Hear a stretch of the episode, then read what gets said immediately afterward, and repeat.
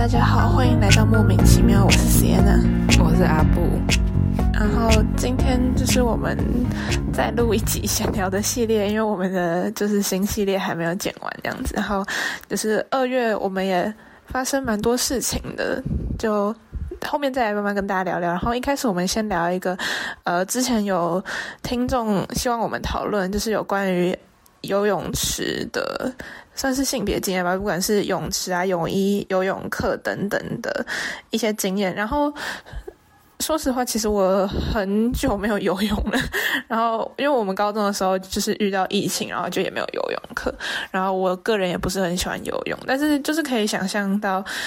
泳池就是一个。集合了各种性别二元的元素在里面吧，就包括更衣室啊，然后要脱衣服，然后泳衣的分别等等的。然后阿布可能虽然他也说他很久没有游泳了，但可能还是稍微比我多一点经验，所以就交给他来讲好了。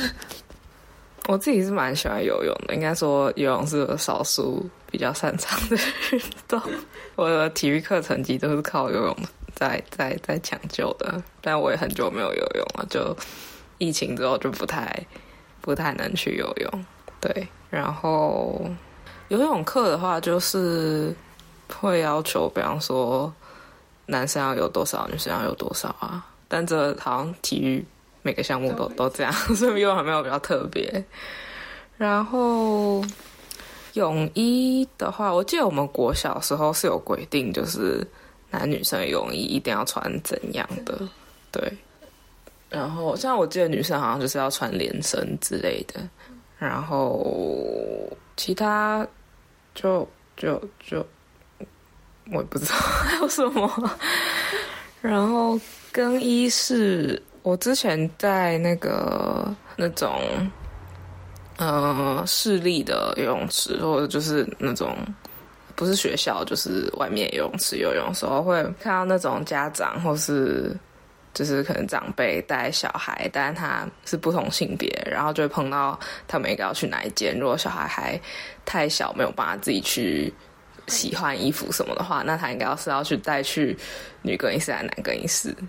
然后通常都是带去女更衣室。哦，真的吗？但我好像记得比较多，就小时候或是看到别人是照家长的性别，就如果是爸爸带的话，就会去男更衣室；妈妈带就会去女更衣室。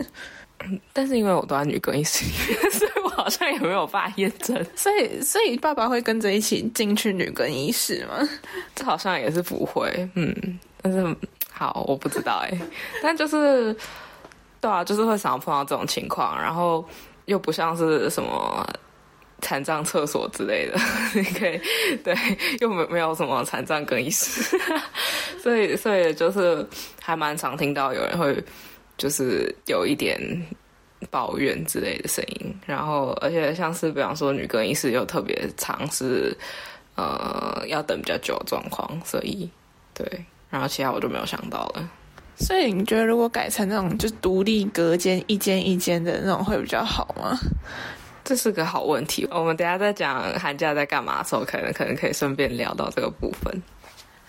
但我觉得就是游泳池比就是厕所更难用隔间，原因就是因为其实蛮多人会在。跟衣室的那一个公共空间换衣服或是整理头发、什么穿衣服之类的，所以就必须要有那一个空间。那如果是一间一间换，那个空间最后就还是会变成说，就男生跟女生混在一起，然后就是可能会有些人觉得不太 OK。哎，对我之前去的一，我比较常去一个那个就是游泳馆，还是。它隔间就是一个布，然后就是要挂起来那种，所以我就非常可以理解为什么你不想要跟不同性别的人在同一个里面，因为他就超没有安全感的。虽然说对我来说，你是不是同一个性别人，对我来说都一样没有安全感，就是。那就是他那个隔间本身设计的问题啊，就很多都会为了要省钱，他就拉一个帘子，然后那帘子还没有办法就是。贴合在那个墙壁上，然后他就一直一直晃来晃去，然后就想说，那到底是什么设计？对啊，所以我就是会赶快随便冲一冲，然后衣服换好，然后回家再洗澡。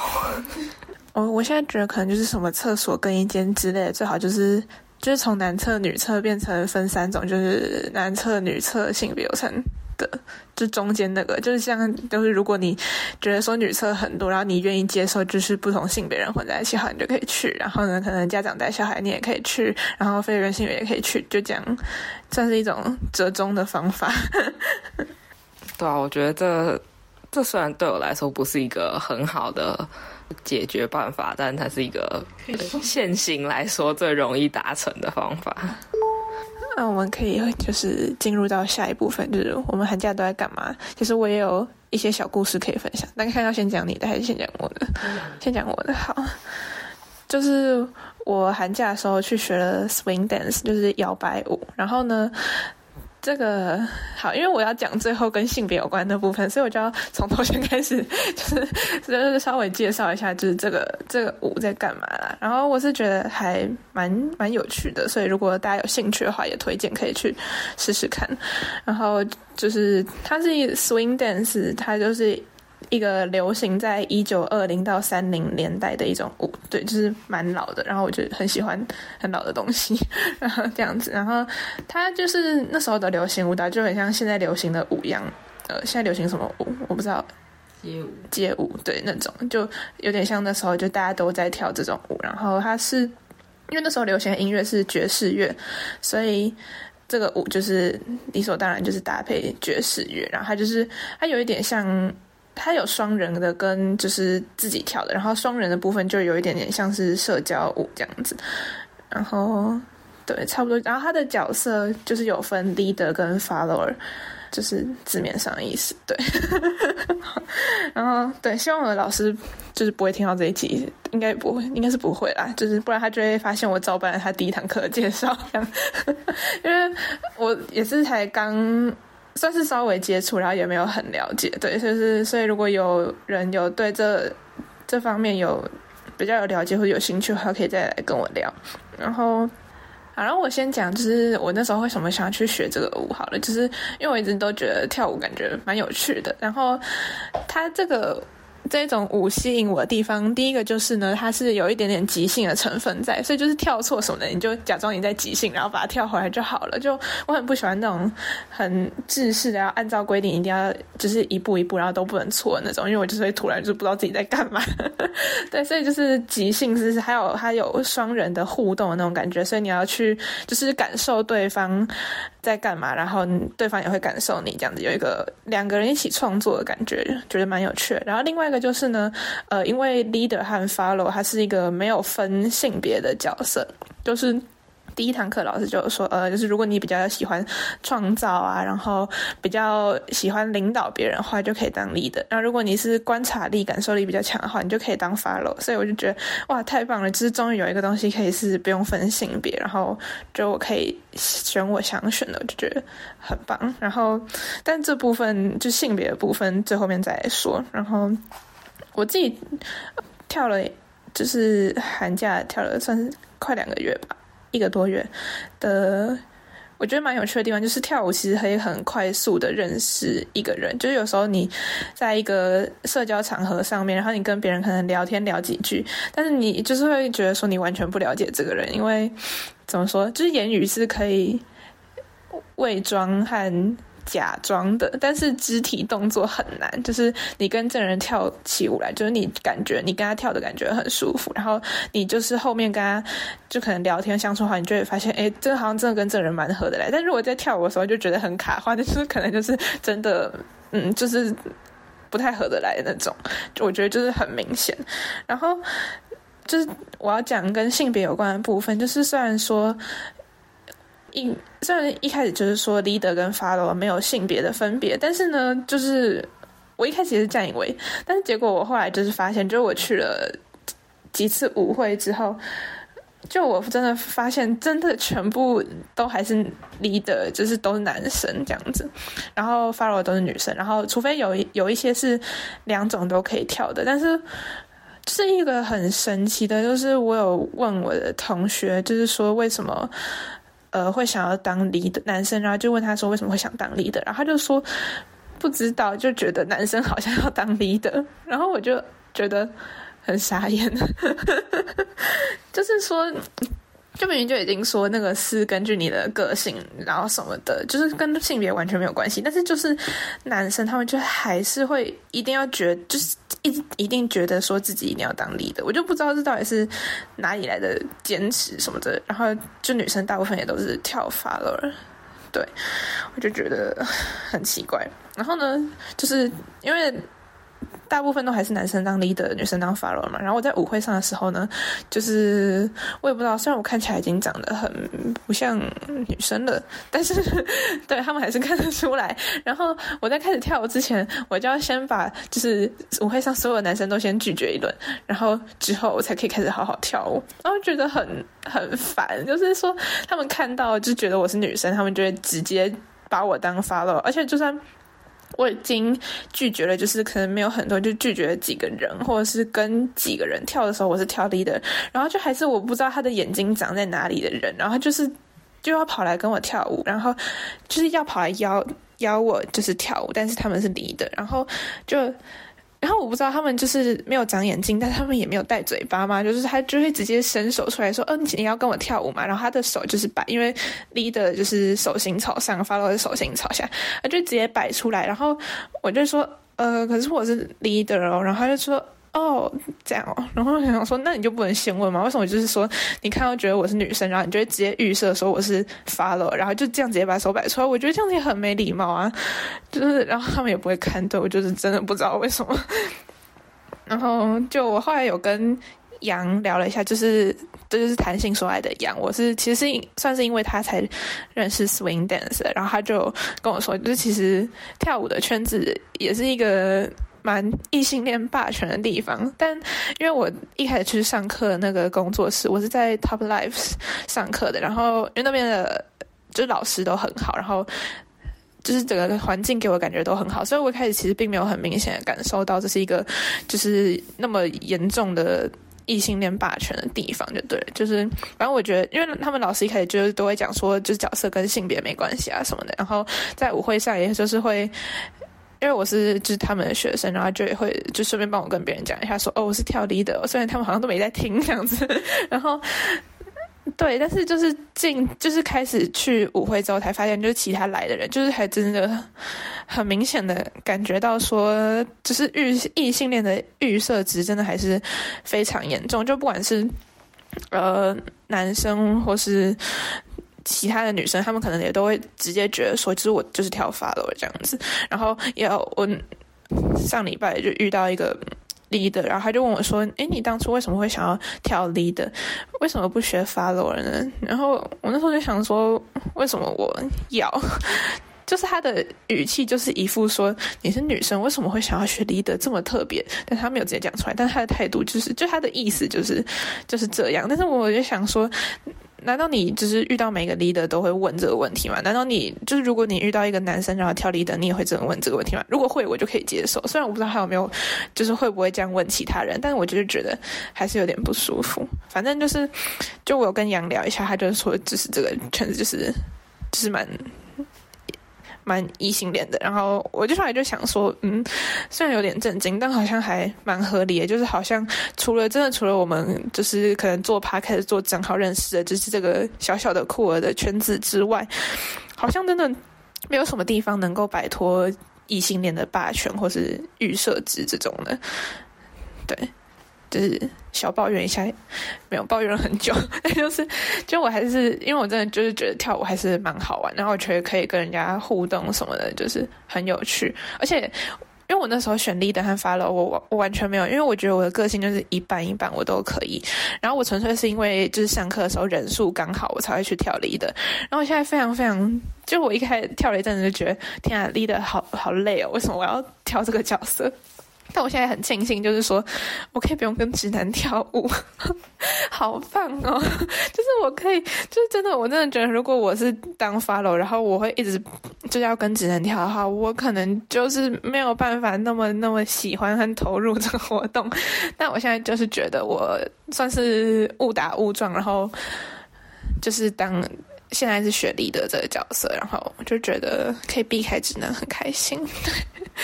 然后虽然说我也有，就是我自己有，因为我觉得两个都蛮，我就是我的个性算是一半一半的，然后就一半很随随性，然后可以配合别人，然后一半就是比较想创造，比较有控制欲这样，所以我觉得两个都很好玩。然后我也自己偷学一些 follow 的脚步和动作，但我就是不想要在舞会上跳，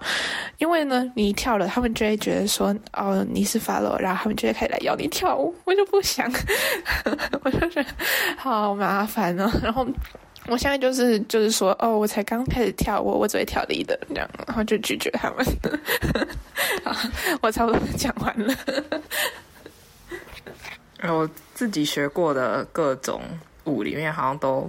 没有感受到什么异性恋霸权，可能是我学的时候都年纪太小。有可能。我我觉得最有可能有异性恋霸权是芭蕾，但是因为我学的时候我就什么国小之类，还没有进入到一个。有有性别差异的这个这个阶段，对。所以你们都是自己跳吗？还是有双人的那种？嗯，我学过每一种都是自己的。我很讨厌那种有社交属性的舞。我真的学过超级多种的，一二三，呃，四五，可能五种以上。那每个都学不怎么样，就是最短可能就是学了一个月之类的，然后就回去开学了。但我觉得，因为他这个就是社算是社交舞吧，然后他就是需要跟别人互动，所以就是好像很理所当然就会出现这种这种事情。对，如果你是自己一个人跳舞，那当然就是没关系啊。对啊，就像我其实觉得，哦，我还要想到另外，就是我们班上，哦，希望我的同学什么老师都不要听到这一期，虽然他们应该不会听到。就我有个同学，他们就是。因为就是我们报名上课可以报自己一个人报名，或是就是两个人一起去可以打折，但你就是要有一个人跳 leader，一个人跳 follow，他们就是一个男生一个女生。然后我第一堂课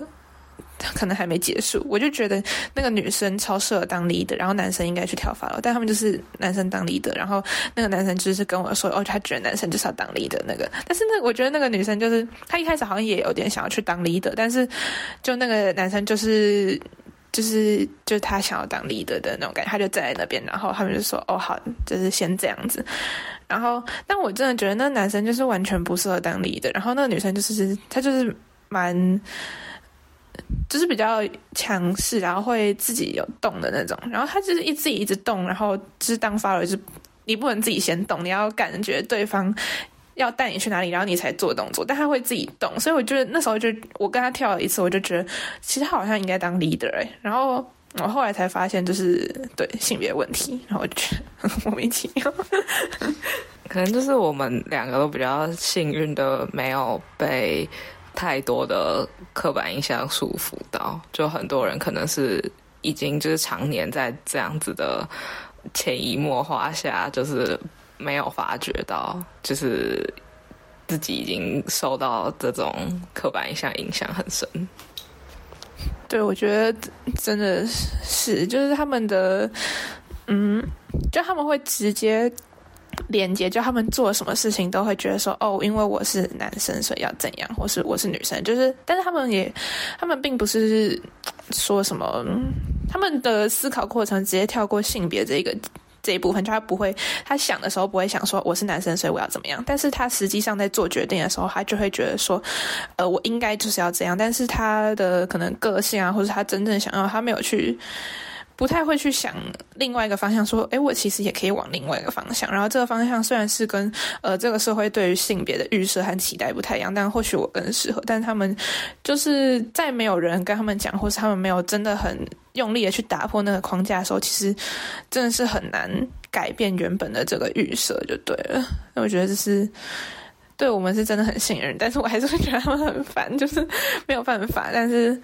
就没有。我现在觉得没有没有到很生气啦，就是会觉得有点无奈。然后哦，对，就是还有另外一个就是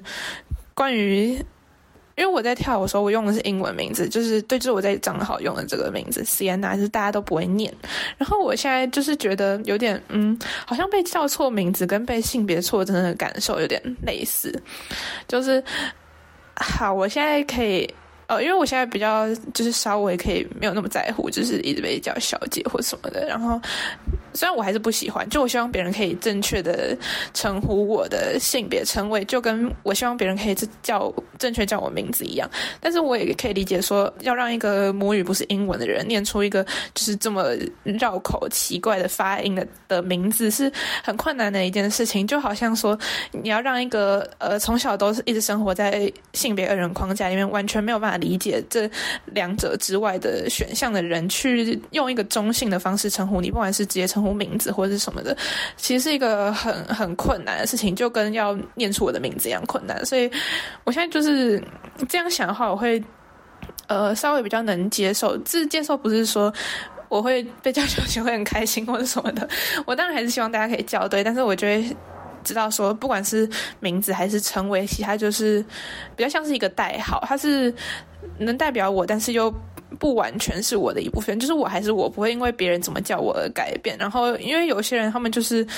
真的没有办法正确的称呼我，不管是名字或者性别，那好像也不能完全就是怪他们。对，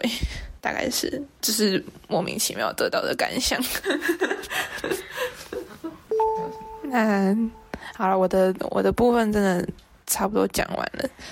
你要讲你去瑞典的故事吗？好，反正就是我寒假去了瑞典，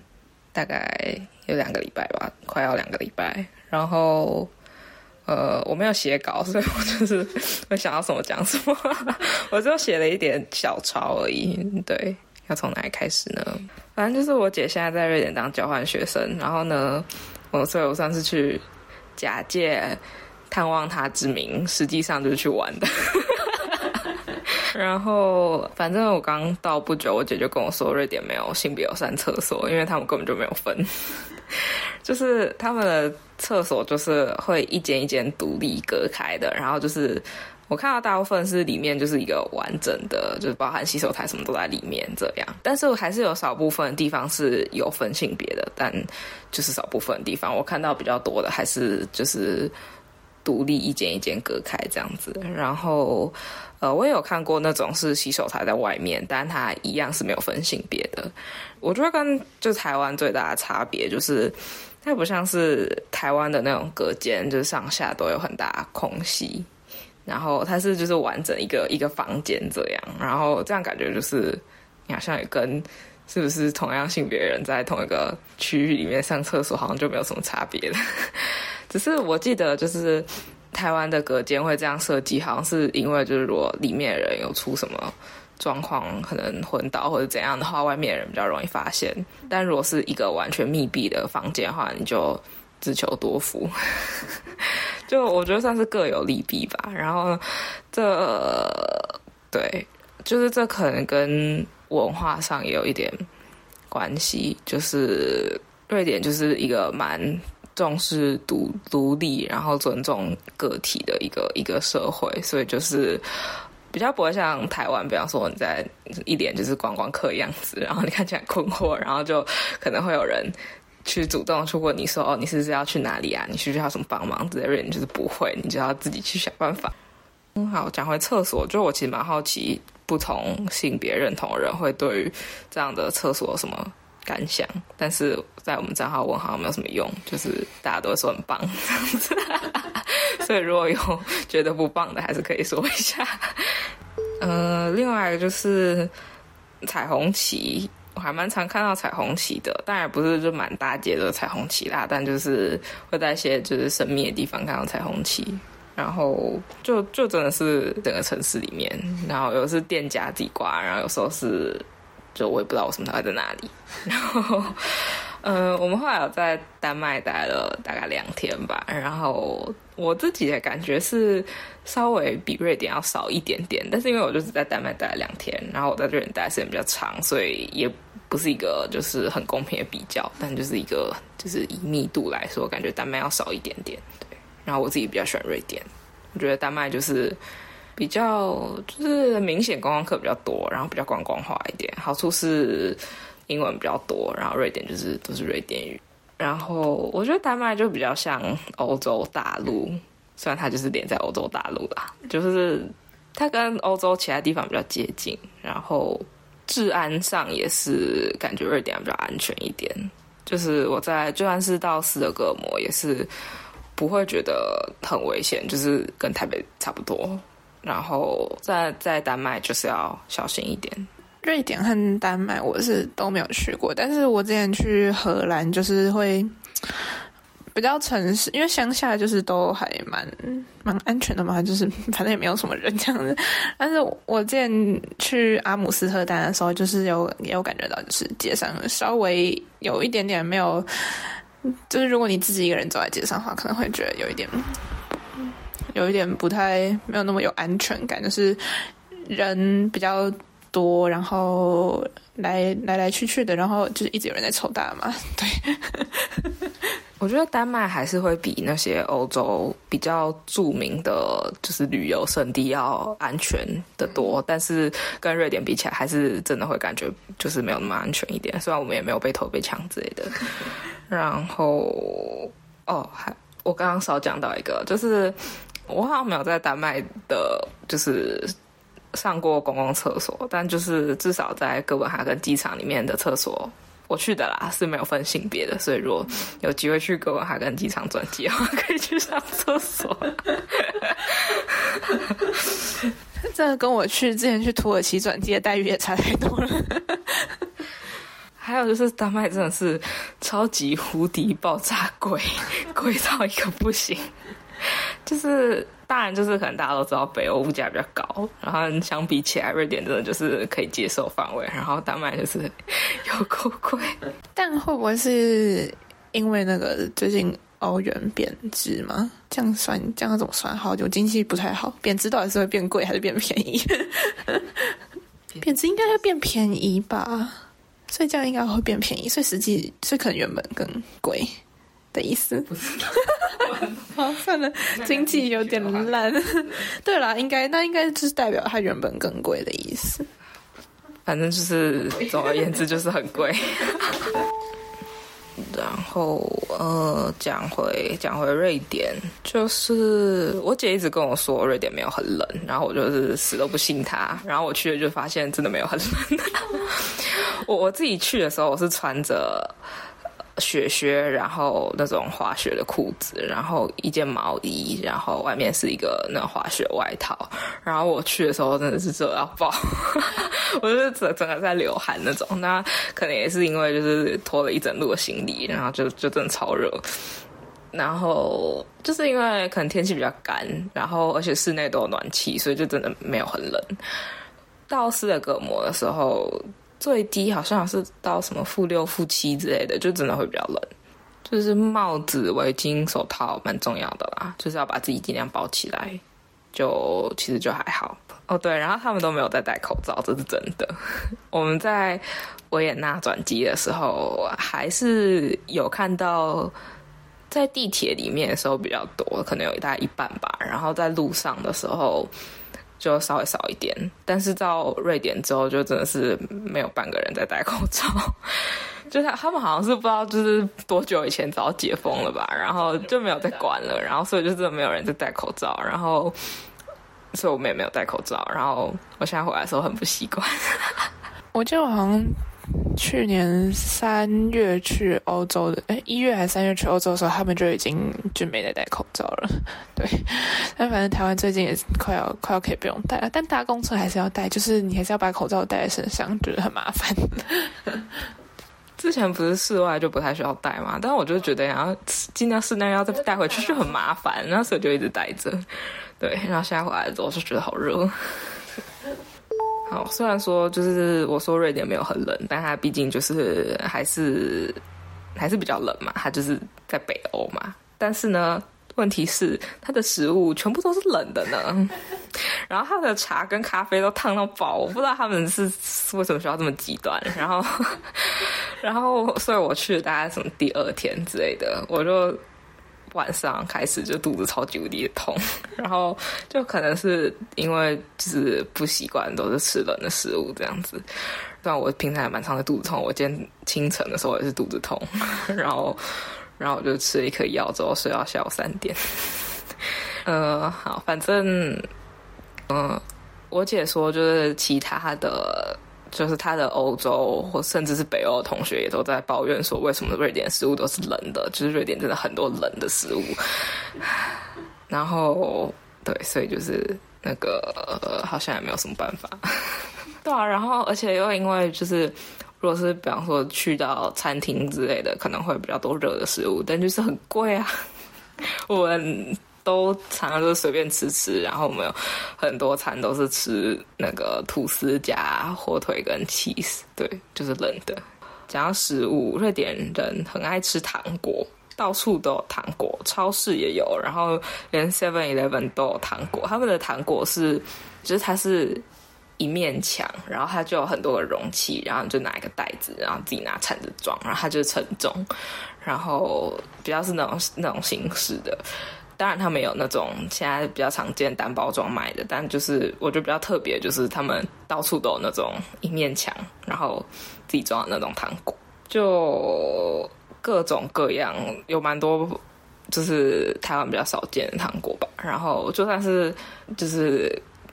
可能长相看起来蛮眼熟的，但就是吃起来还是不太一样。然后我有送了 n 娜一整包糖果，所以我不知道他吃了没有。我我那个帮那个糖果找到它的功用，就是我把它放在车子的，就是中间那个叫什么？就是我开车的时候会快要睡着的时候，就拿一个起来吃。因为其实我发现欧洲人真的超级超级喜欢吃软糖。就我之前去就是什么西班牙、意大利，然后他们就是荷兰也是到处都有卖那种软糖，就是那种一整间软糖的店，然后里面就是各个各种不同长得奇形怪状、各种颜色大小的软糖，你就在那边捞，然后超市也有。就他们真的超爱吃软糖，而且他们的软糖是。有比较硬的那一种，就是就是不是像台湾卖那种软糖，就是咬两下它就是就是会软掉，然后你就可以吃下。就他们的软糖是需要咬比较多下，所以就是很适合开车的时候吃。所以你有吃到什么比较特别的吗？呃，我都先挑就是看起来比较正常的吃，因为有有一个是很像项链的那个一串的那个我还没有我还没有吃，对，但就是他们的棉花糖吃起来也比较硬，对，然后还有软糖，我觉得其实都没有到太奇怪啦，因为我之前有好像在西班牙还是哪里买那个甘草糖，那个我真的。不行哎，有些人很喜欢吃，但是那个味道我觉得真的超奇怪，有点像什么橡皮筋的味道。然后我真的是第一次体验到什么叫很难吃的糖果，然后我有点忘记我吃什么，但就是就是无论从口感到味道，就是就是很恶心那种。然后我有吃甘草糖，我就是剥的在一小小块，然后就不是很 OK。就他们的糖果，大部分来讲都比台湾好吃，但是偶尔就会有那种，就是真的超级超级奇怪，我无法接受的那种味道。对，然后看起来你还没有吃到，就是比较具有瑞典特色的糖果，我不想爆雷。我其实没有吃过，但就是嗯，我有从我姐那里听到一些消息，我不多说。继续讲跟吃的有关的，好了，就是还蛮特别一点，就是我们我们去吃了一些，就是我们没有真的去餐厅，就吃一份就是很正式一餐这样子，但我们有去一些就是咖啡厅那类的，然后我就发现说他们好像都没有低消这件事情，然后我就问我姐说他们是不是都没有低消，我姐就说对他们他去过的都没有低消，然后而且餐厅其实也不太会赶人。就除非他们要下班了，他们就会赶你赶到爆，就是很想下班，一秒都不想多多待。对，就是哎，确实就是我们如果是去到那种快要打烊店里面，然后店员就用一个很可怕眼神看着你，就满脸写着我要下班这样子。对，就是但就是你就可以感受到一个无形的压力，就是你不可以在那里待太久，店员很赶着要下班这样子。然后他们。蛮不太在用现金的，基本上都是刷卡。嗯，对，然后所以就是我们我们在路上有看到一些就是乞讨人，然后我们就在讨论说，那如果大家都不带现金，他是要讨什么？然后难道难道他们就是拿一个刷卡机出来说那个这里刷一下之类的吗？这样看起来好像也怪怪的。不过就是感觉上他们不是瑞典当地人啊，就是。可能是别的地方来的，这样就对，反正就是一个未解之谜，就是不知道他们到底是要如何可以乞讨到钱这样。对。觉得就是听你和你姐的，就是分享完，我觉得我真的蛮适合住瑞典，就是除了很比较冷这件事之外，因为我真的很怕冷。就是他们就是很注重隐私，然后很注重就是个人的时间和空间那种，我觉得就是很很棒。就是我常常平常也会觉得，有时候啦跟别人相处，会觉得他们很理所当然的可以侵犯到你的个人领域这件事情，我很。无法理解和接受，就是我会把我自己的空间或是什么，就是画的很清楚。然后你没有就是问过我不能拿我的手机啊进我房间什么，但是好像有些人就是觉得就是很理所当然，就可能我们是朋友，然后我就直接走进去，然后我就觉得，就是我还是觉得很很奇怪，可能我的就是天生就比较适合当瑞典人。而且就是瑞典的，就是独居的比例也还蛮高的。然后他们也是不知道，就是几百年前就已经通过头婚了，没有那么夸张，就是他们很久以前就通过同婚了嘛。然后他们有蛮高比例是就是透过伴侣的制度，就他们不一定要正式的结婚。然后就是他们可能结婚结一结就离婚了之类也蛮正常。然后跟是跟伴侣的小孩，不是结婚之后才有小孩，这也是蛮正常的事情。我我自己觉得，就是我除了食物之外，都蛮适合瑞典的。不过有一个，就是这一切听起来很美好，但有一个可能对我们来说会没有那么习惯的。我可能还好啦，我不知道你会不会不太习惯。就是如果要在瑞典住的话，它是一个蛮需要你有很严谨的事先规划的社会，就包含买票，就是车票不能就是你上车直接刷，就是你都要先买好票，然后加上就是他们的很多制度规划上都非常的缜密，所以不容许你有出什么差错，不然你就会很悲剧。对，所以就是就是。如果你是那种很随性的人的话，那就会比较辛苦。那就这点我可能不太行，这可能比较适合推荐我妹去住。嗯，那听起来就是如果我。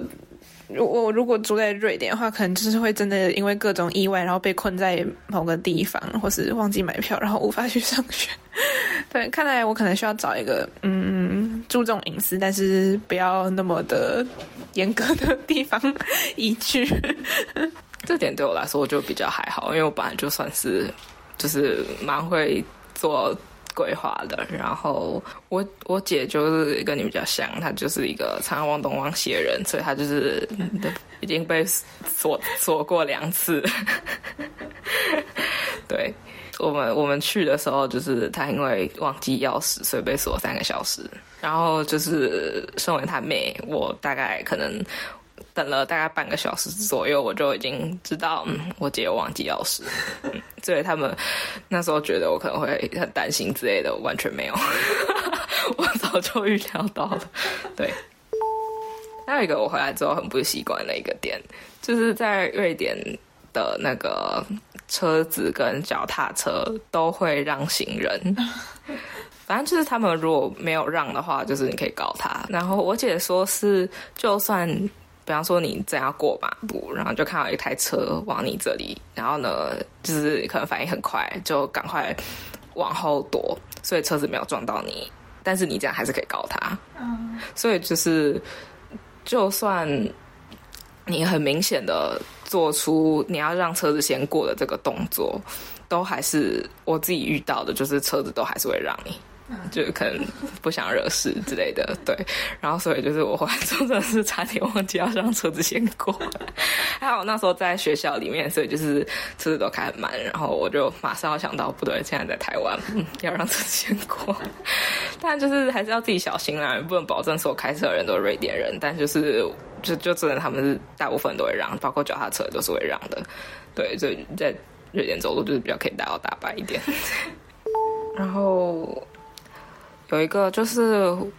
我们有点难下一个定论的事情，就是我们会觉得，一般来说会觉得北欧应该是一个呃很重视无障碍的地方，对吧？这是一个很合理的推测。但是事实上，我觉得其实没有很没有，就是真的像我们想象那么理想。但你要说他做不好嘛，好像也跟台湾比起来也很难说。然后我姐的说法是，就是她觉得在台湾很多没有无障碍的地方，就是 你再怎么努力，你就上不去就上不去，过不去就是过不去，你死都过不去。但是在北欧，我我不知道是北欧其他地方是不是这样啦，就是至少可能在瑞典之类的，或是欧洲某些地方，就是你要。过得去是过得去没有错，但就是会很吃力，或者是这个过程是很不舒服的。然后像是欧洲特别多那种石板路，然后所以就是像我们光是要拖行李就已经很吃力了。那如果是那种要推，比方说助行器或是轮椅之类的，那那就是会会更辛苦啊。然后加上他们就是导盲砖又非常的就是低调。对，所以这就是一个我觉得蛮难下定论的一个一个点。哦，然后就是我想到我们家寒假的时候有去日本，然后我觉得日本就是一个算是城市的空间规划的还不错的一个地方，就他们的。是第一个就是路都很宽，然后一定会有脚踏车道，然后他们的那个就是呃红绿灯那一个就会叫的那个东西叫什么？我有点忘记，就是也是给盲人，就是让他听说就是现在可以往哪个方向走的那个，就是只要人行道一绿灯，他那个就一定会叫，不像台湾有些地方你要自己去按它才会叫，按人家就看不到了，是要怎么按？我不懂啊。哦，瑞典也有一些，就是因为他们有的红绿灯是。你要按了之后，它才会变成绿灯。然后就是，呃，他按下去之后，他就会说现在这是什么什么路。然后我姐一开始就说，就跟我们说，她不太知道为什么她需要这样讲，就就因为你会不知道你现在在什么什么路上嘛。后来我们就想到，应该是因为就是市长的人这样子的话，确实会比较方便一点。对，哦，还有一个我觉得很特别的地方就是。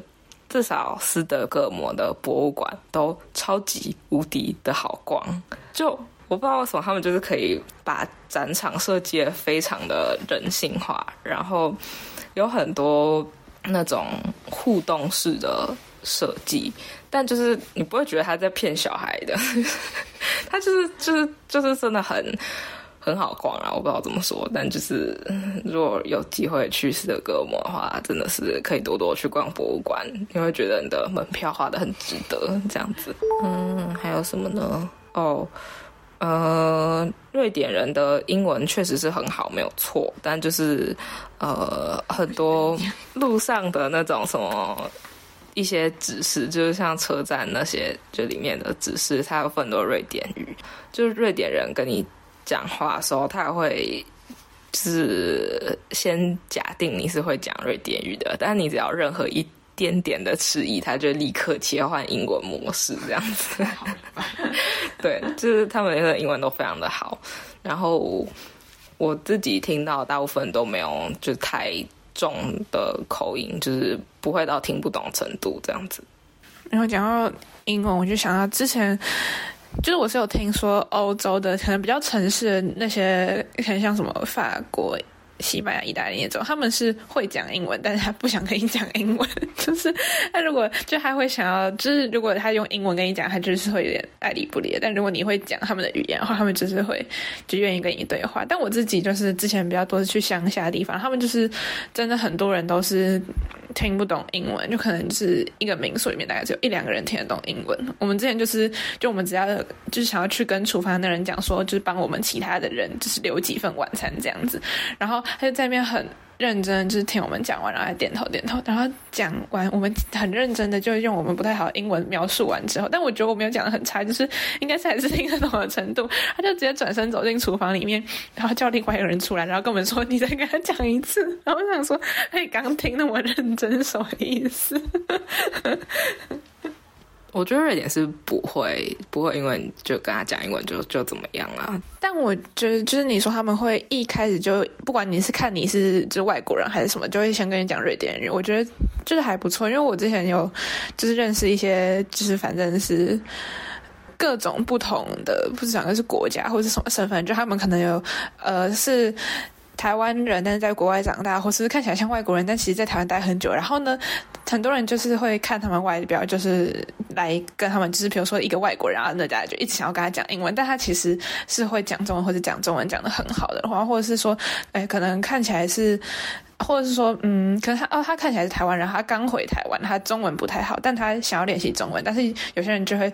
就是听他讲话可能有口音，以为他是香港人，什么，然后就开始跟他讲英文，然后他们就会觉得有点无奈，就是就是既然我都已经在你的国家了，然后就是我会讲中文，那你为什么不跟我讲中文这样子？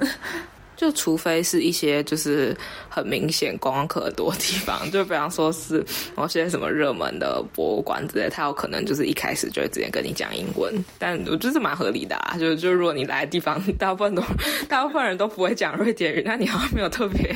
一定要一开始就讲瑞典语的必要。对，我们可能是有史以来。讲最久的一集，我不知道，可能可以跟就是非二人性别那一集比，那集应该是就是目前为止讲最久的。对，然后好，就是我们会尽快把我们的新系列上架，然后就是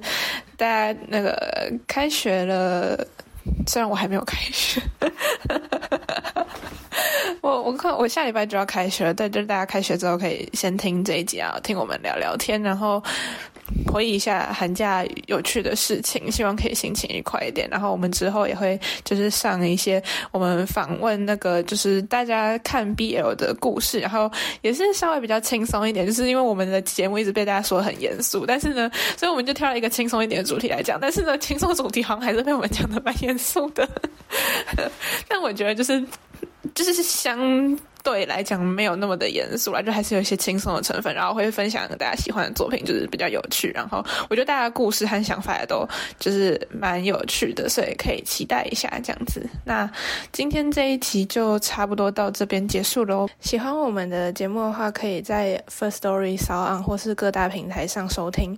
然后打莫名其妙，喵是猫咪喵喵叫的那个喵，同样的名字也可以在 IG 上面搜寻到我们。现在 IG 有彩虹记事的贴文，讲曾经发生过关于性别的各种事件，现实动态也会有关于自学生、非二人性别还有性别新闻的分享，有兴趣可以追踪。拜拜。